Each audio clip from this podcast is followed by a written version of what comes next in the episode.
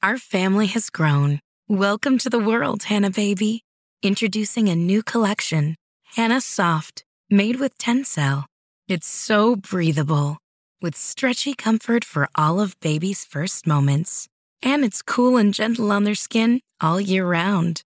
Entrusted Hannah quality for your most precious gift.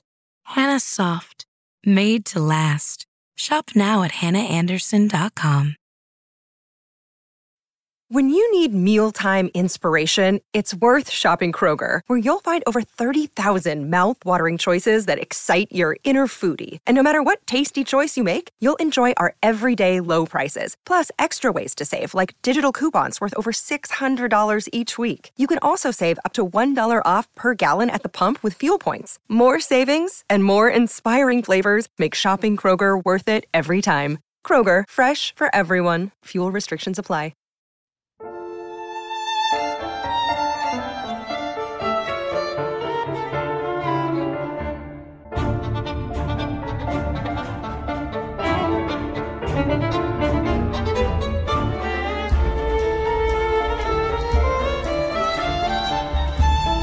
Ana Karenina, de Lev Talstov.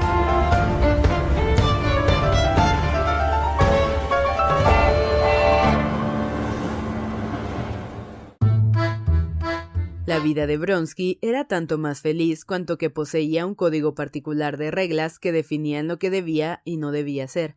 Este código contenía las reglas de un número muy limitado y Bronsky, dentro de este círculo, no vacilaba un momento en hacer lo que debía. Sus reglas definían claramente que debía pagar a los fulleros y no al sastre, que no debía mentir a los hombres, aunque sí podía mentir a las mujeres, que no era lícito engañar a nadie, mas sí a los maridos, que estaba imposible perdonar las ofensas y que estaba permitido ofender, etc.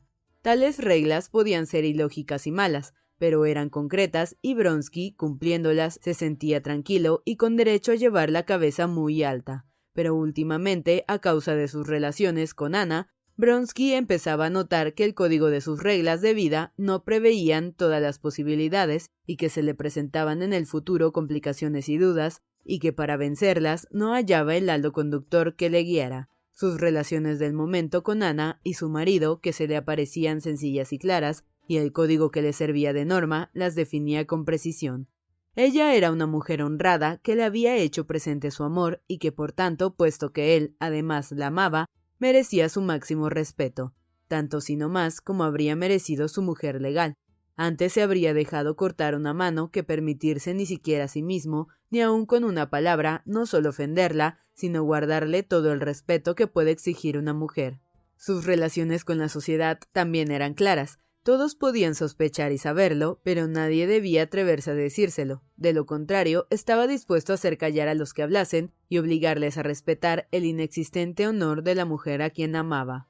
Sus relaciones con el marido eran más claras aún, puesto que Ana quería a Bronsky, él consideraba su derecho a ella como indiscutible. El marido no era más que un personaje engomoso que estaba de sobra. Cierto que se hallaba en una situación lamentable, pero ¿qué podía hacerse? A lo único que el marido tenía derecho era exigirle una satisfacción con las arenas, a lo que Bronsky se había sentido siempre dispuesto. Últimamente habían surgido, sin embargo, entre él y Ana relaciones nuevas que le asustaban por un aspecto indefinido. Hasta ayer ella no le había dicho que estaba embarazada, y Bronsky comprendió que esta noticia y lo que Ana esperase de él exigían algo que no estaba previsto en el código que regulaba su vida. La noticia, en efecto, le había tomado desprevenido. Al principio de anunciarle ella su estado, el corazón de Bronsky le dictó que Ana debía abandonar a su marido, y así se lo había manifestado, pero ahora al reflexionar comprendió que era preferible no hacerlo sin dejar de temer obrar mal al pensarlo. Si le he dicho que deje a su marido, ello significa que ella ha de unirse a mí, y estoy en condiciones de hacerlo. ¿Cómo puedo mantenerla si no tengo dinero? Pero supongamos que arreglo esa cuestión material. ¿Cómo llevármela si tengo que ocuparme de mi carrera? Para decidir eso tenía que haber estado preparado antes, es decir, tener dinero y pedir el retiro.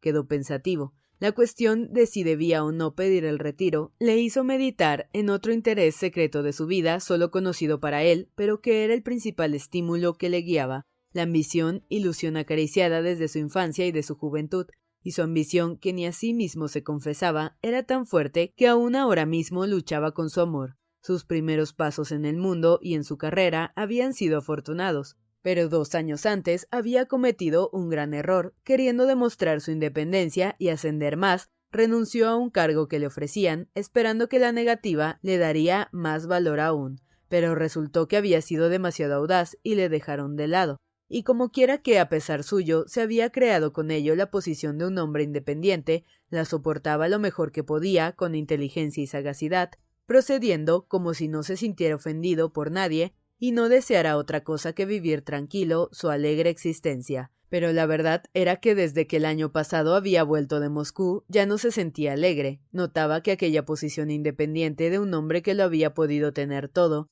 y no quiere nada, perdía mérito y que muchos empezaban ya a pensar que nunca habría conseguido otra cosa que ser un joven bueno y honorable.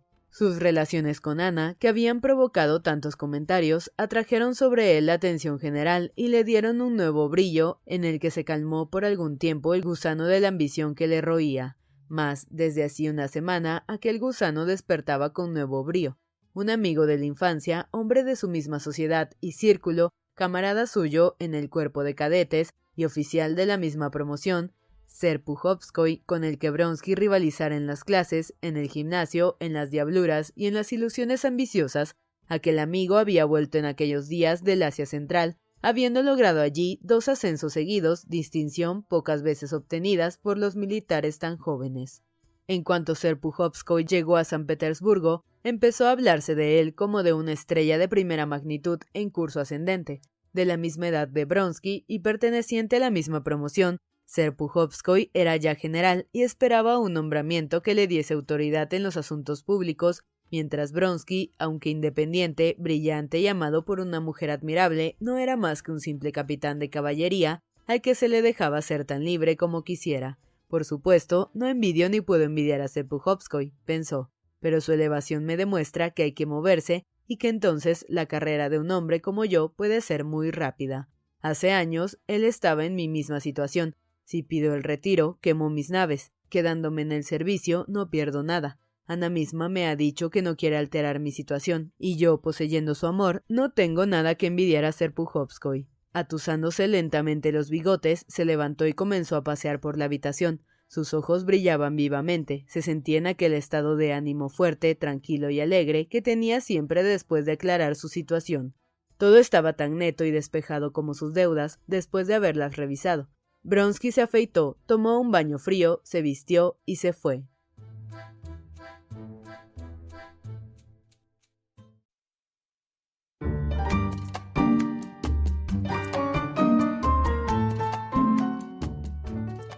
Vengo a buscarte. Tu aseo ha durado hoy mucho, dijo Petrisky. ¿Qué? ¿Has terminado? Sí, respondió Bronsky sonriendo solo con los ojos y atusándose las puntas del bigote con tanto esmero como si después del orden en que había dejado sus asuntos, cualquier movimiento brusco pudiese destruirlo. Tras esa ocupación, queda siempre como después de un buen baño, siguió Petrisky. Vengo de ver a Crisco, llamaba así al coronel del regimiento, que lo está esperando. Bronsky miraba a su compañero sin contestarle, pensando en otra cosa. Ah, ¿viene de su casa esta música? preguntó sintiendo las notas del trombón en valses y polcas que llegaban a sus oídos. ¿Dan alguna fiesta? Es que ha llegado Serpuhovskoy. Ah, no lo sabía, dijo Bronsky. Una vez decidido que era feliz con su amor, sacrificando a él su ambición, Bronsky no podía sentir envidia de Serpuhovskoy ni enojo al pensar que al llegar al cuartel su camarada no hubiera ido a visitarle antes que a ninguno.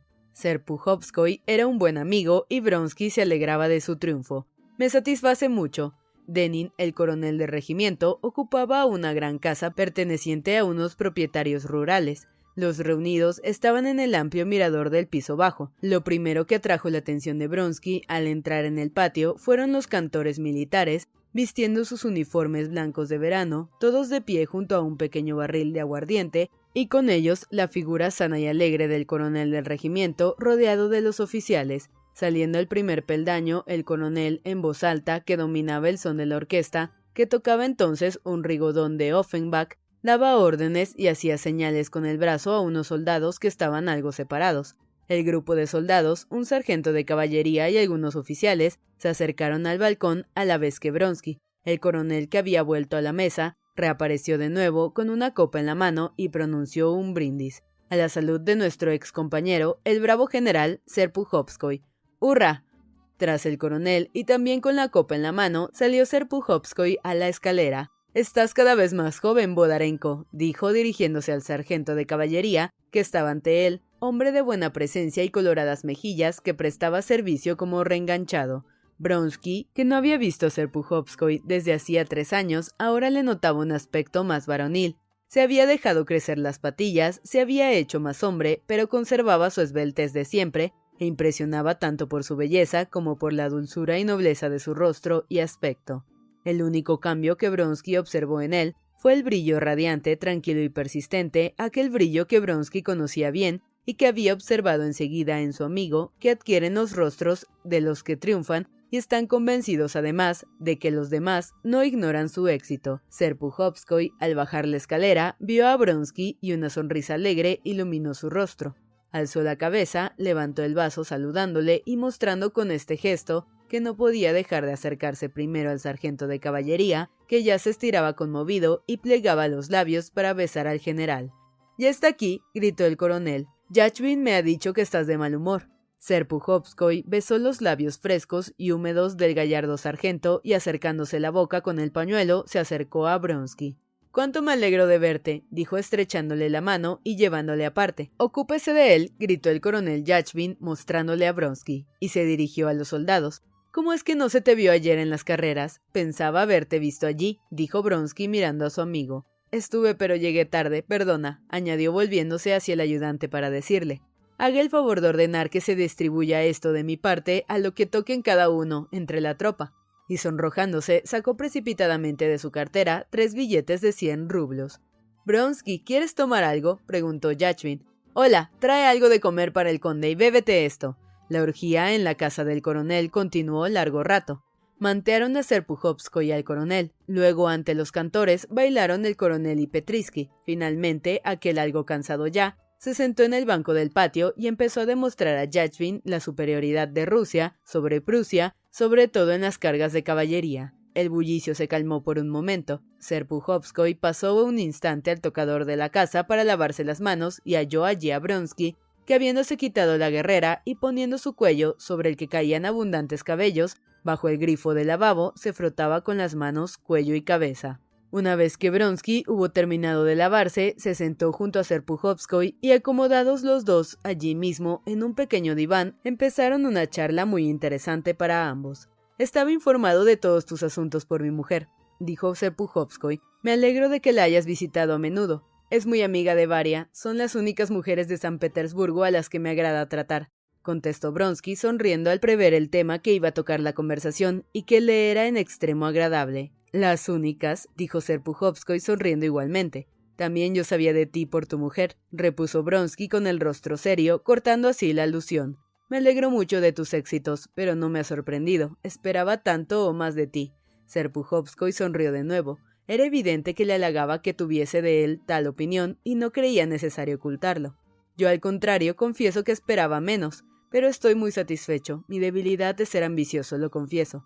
¿Acaso no te confesarás de no haber triunfado? dijo Bronsky. No lo creo, contestó Serpuhovskoy sonriendo otra vez. No diré que no valiera la pena vivir sin esto, pero sí que sería muy aburrido. Claro que, aunque puede que me equivoque, creo tener algunas facultades para el campo de actividad que he escogido y que el mando en mis manos estará sin duda mejor que en las de otros muchos que conozco, dijo Serpuhovskoy con radiante conciencia de su éxito. Y por ello, cuanto más me acerco a eso, más satisfecho estoy. Quizá te pase a ti así, pero no a todos. Antes también pensaba yo lo mismo, mas ahora encuentro que no vale la pena vivir solo por eso, dijo Bronsky. Claro, claro, exclamó Serpuhovskoy riendo. Ya he oído hablar de tu negativa a aceptar un cargo. Te aprobé, naturalmente que sí, pero hay modos de hacer las cosas. Creo que está bien lo que hiciste, aunque no del modo que... Lo hecho, hecho. Ya sabes que no me arrepiento jamás. Y por otra parte, me encuentro admirablemente bien así.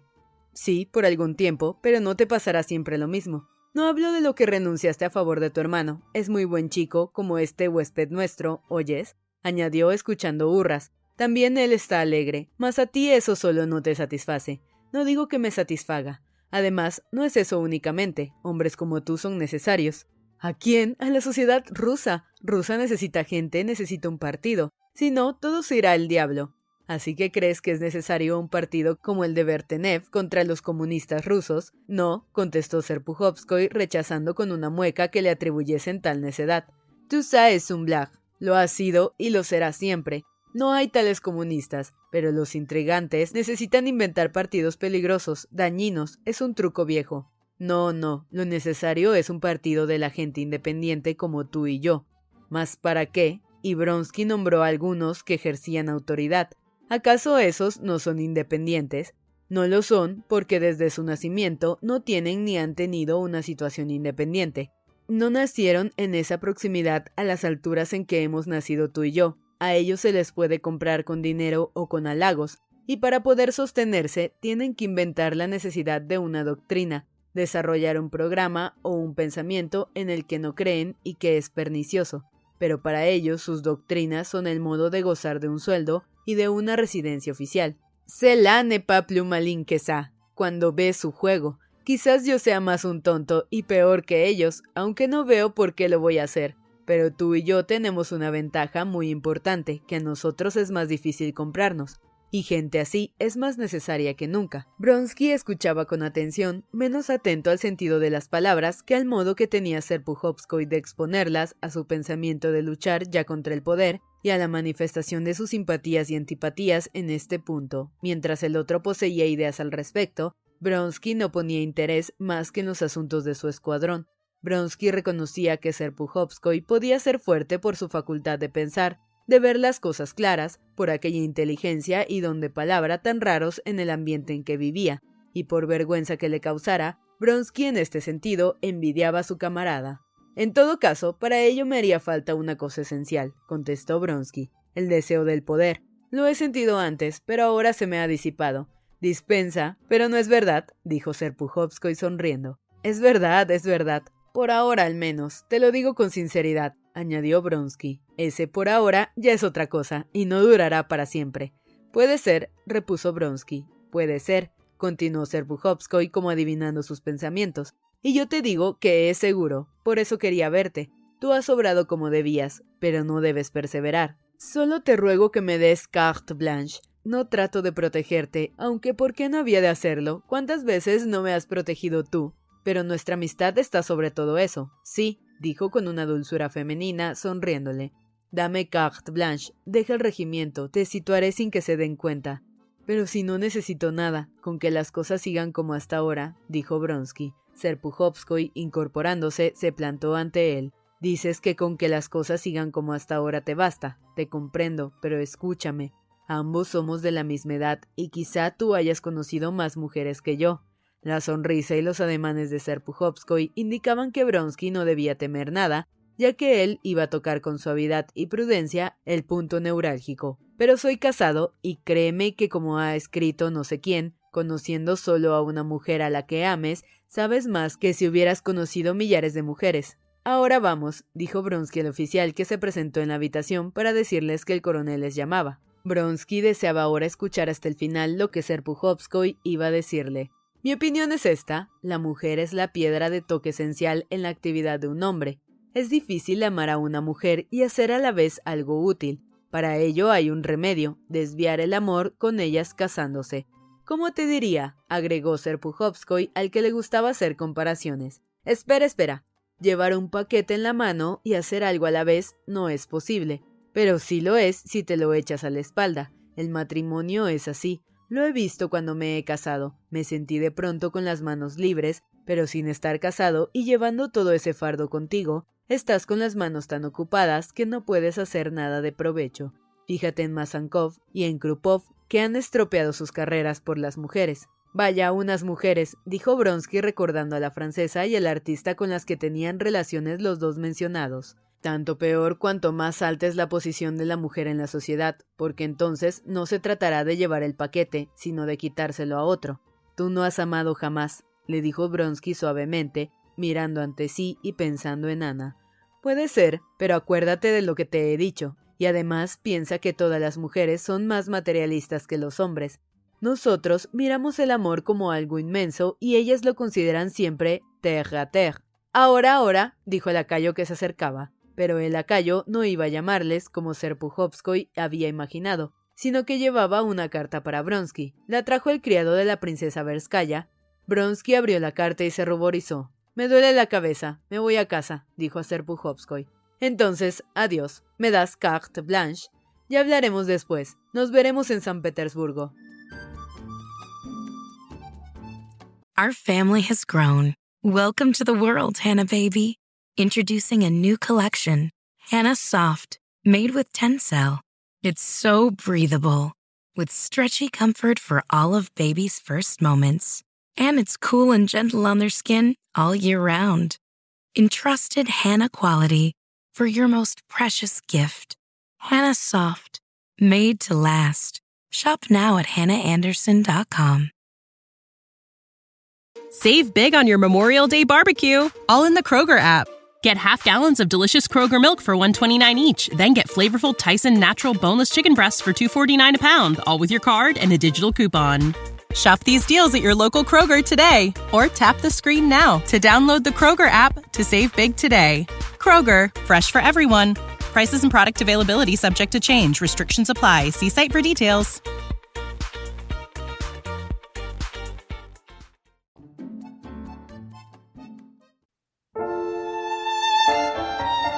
Eran más de las cinco y para llegar a tiempo y no ir con sus caballos conocidos por todos, Bronsky tomó el coche de alquiler que llevara Yachvin y le ordenó ir lo más deprisa posible. El viejo coche de alquiler de cuatro asientos era muy espacioso. Bronsky se sentó en un ángulo, extendió las piernas sobre el asiento delantero y quedó pensativo.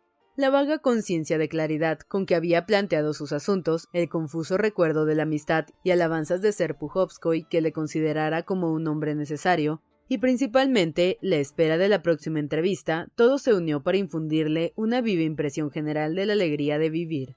Y aquella impresión era tan fuerte que Bronsky sin querer sonreía. Bajo las piernas pasó una sobre otra y con la mano se palpó la fuerte pantorrilla que se había lastimado el día antes al caer. Después, reclinándose en el respaldo, respiró varias veces a pleno pulmón. Bien, muy bien, se dijo. Antes ahora había experimentado también con frecuencia la alegre conciencia de su cuerpo, pero nunca se había querido a sí mismo, a su cuerpo como hoy. Le era agradable sentir aquel ligero dolor en su vigorosa pierna, le era agradable la sensación del movimiento de los músculos de su pecho al respirar. El mismo día, claro y frío, de agosto, que tanta desesperación infundía en Ana, a él le excitaba y le refrescaba el rostro y el cuello ardiente aún por el lavado reciente. En aquel aire fresco, el perfume del cosmético que se aplicara en el bigote le resultaba particularmente agradable. Todo lo que veía por la ventanilla, en el ambiente frío y puro, a la pálida luz del ocaso, era lozano, alegre y fuerte como él mismo. Los tejados de los edificios, brillantes a los rayos del sol poniente, las líneas destacadas de los muros y esquinas, las figuras de los transeúntes y los coches que encontraban de vez en cuando, el inmóvil verdor de los árboles y hierbas, los campos de patatas con surcos regulares y las sombras oblicuas que árboles robustos y casas proyectaban sobre aquellos mismos surcos, todo era hermoso como un lienzo de paisaje recién terminado y acabado de barnizar. Deprisa, más deprisa, dijo al cochero sacando la cabeza por la ventanilla y dándole un billete de tres rublos. La mano del cochero hurgó un instante en el farol, asegurando el cierre, y chasqueó el látigo, y el coche se deslizó veloz por el liso camino empedrado. No necesito más, nada excepto esta felicidad, pensaba Bronsky, mirando el tirador de hueso de la campanilla, que pendía entre ambas portezuelas, e imaginando a Ana tal como la viera por última vez. Y cuanto más pasa el tiempo, más la amo. Aquí está el jardín de la casa veraniega oficial en que vive Brett. ¿Dónde estará Ana? ¿Qué habrá sucedido? ¿Por qué me habrá citado aquí escribiendo en la carta de Betsy? se dijo Bronsky al llegar. Pero ya no quedaba tiempo para pensar en ello. Mandó parar antes de llegar a la avenida que conducía a la casa, abrió la portezuela y saltó a tierra. En la avenida no había nadie, pero al volver el rostro a la derecha la descubrió. Tenía el semblante cubierto con un velo, pero por su manera de andar, inconfundible por la inclinación de su espalda, por el modo de levantar la cabeza, la reconoció y le pareció en el acto que una sacudida eléctrica estremecía todo su cuerpo. Se sintió de nuevo ser él mismo con una fuerza renovada, desde los movimientos elásticos de las piernas hasta el de sus pulmones al respirar y una sensación especial de cosquilleo en los labios. Se acercó a Ana y le estrechó fuertemente la mano. ¿No te ha molestado que te llame? Necesitaba verte, dijo ella, y el modo grave y severo con que plegó los labios y que Bronsky percibió bajo el velo hizo cambiar en el acto su estado de ánimo. Molestarme, dices, pero ¿por qué has venido aquí? Eso nada importa, dijo Ana poniendo su brazo sobre el de él. Vamos, necesito hablarte. Bronsky comprendió que pasaba algo y que la entrevista no sería alegre. En presencia de ella carecía de voluntad propia, desconocía la causa de la inquietud de Ana, pero notaba ya que a su pesar se le comunicaba. ¿Qué pasa, pues? preguntaba, apretando el brazo de ella con el codo y procurando leerle en el rostro los pensamientos. Ana dio algunos pasos en silencio, cobrando el ánimo, y de pronto se detuvo. Ayer no te dije, empezó respirando precipitada y dificultosamente, que al volver a casa con mi marido se lo conté todo. Le dije que no podía ser su mujer Bronsky le escuchaba inclinando el cuerpo hacia ella sin darse cuenta, como deseando así suavizarle las dificultades de su situación. Vale más, mil veces más, dijo, pero comprendo lo penoso que te habrá sido.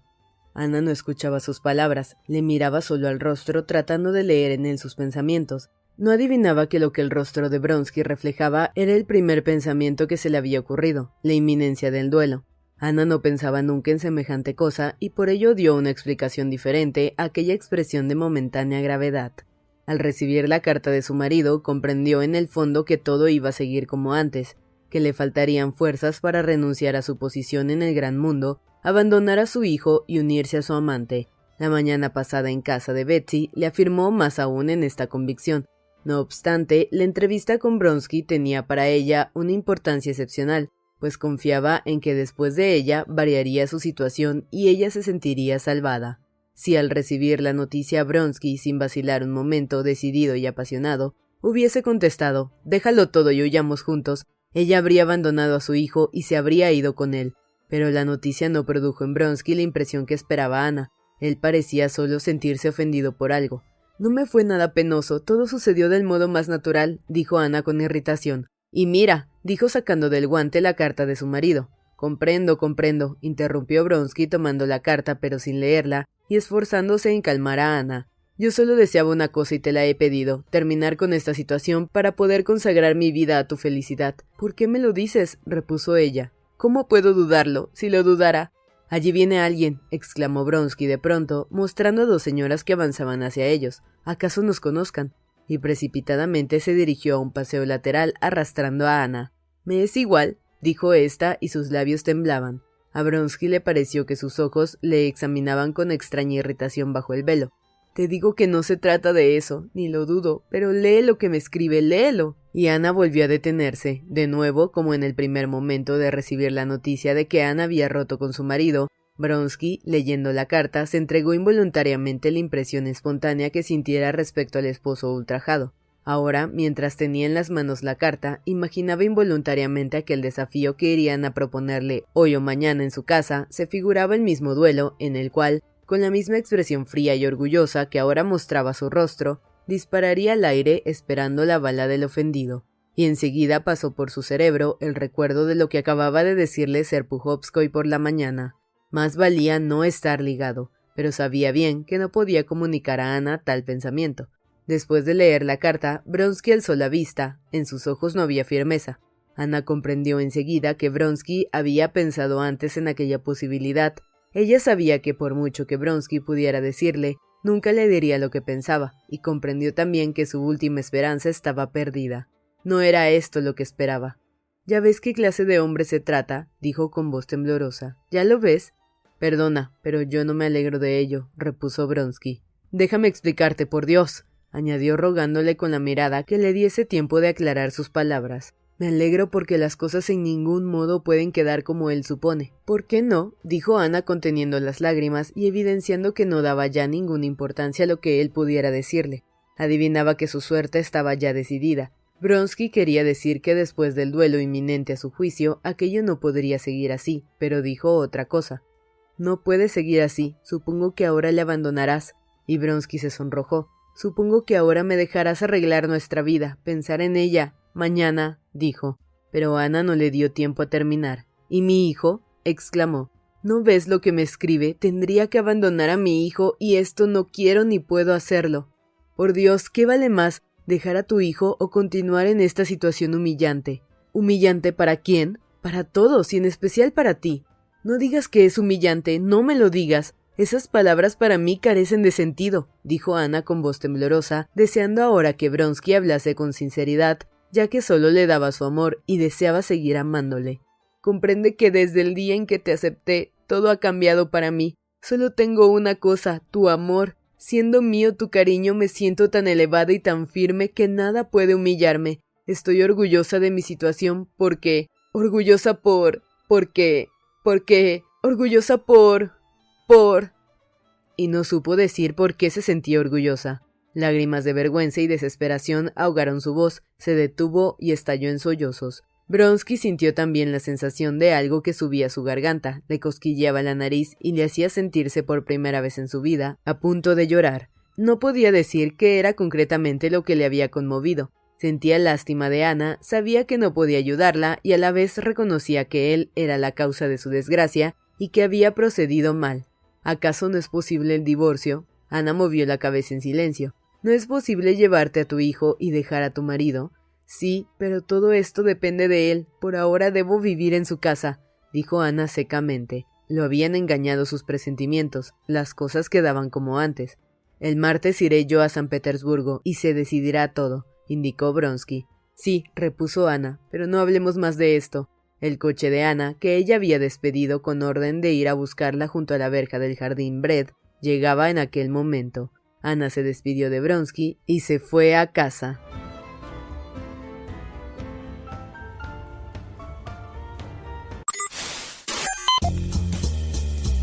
No te pierdas la continuación de esta historia. Capítulos todos los lunes, miércoles y viernes. Suscríbete. El Cuentero, con historias para tus oídos.